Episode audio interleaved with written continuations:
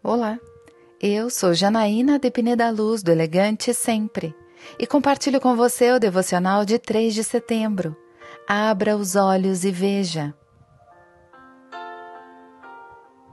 Jesus fez também a seguinte comparação: Pode um cego guiar outro cego? Não cairão os dois no buraco? Lucas 6, versículo 39. Quando Jesus está falando sobre perdão e julgamento ao próximo, ele faz uma observação importante. Um cego não pode guiar outro cego, porque senão os dois cairão no buraco. Isso ensina para nós que não podemos querer ajudar o outro e ignorar os nossos problemas. Não podemos querer curar o outro se ainda não somos curadas.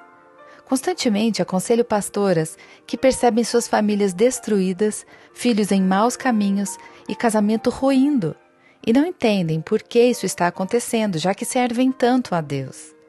Obra do inimigo? Não.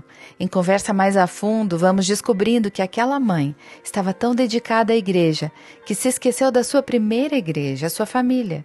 Os filhos ficavam sozinhos para que ela viajasse ou pregasse em outros lugares.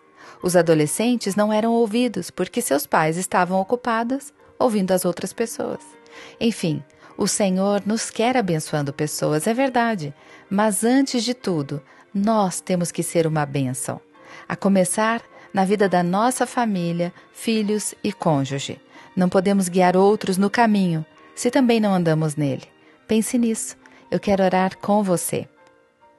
Pai amado, obrigada porque hoje meus olhos estão abertos e vejo a tua verdade.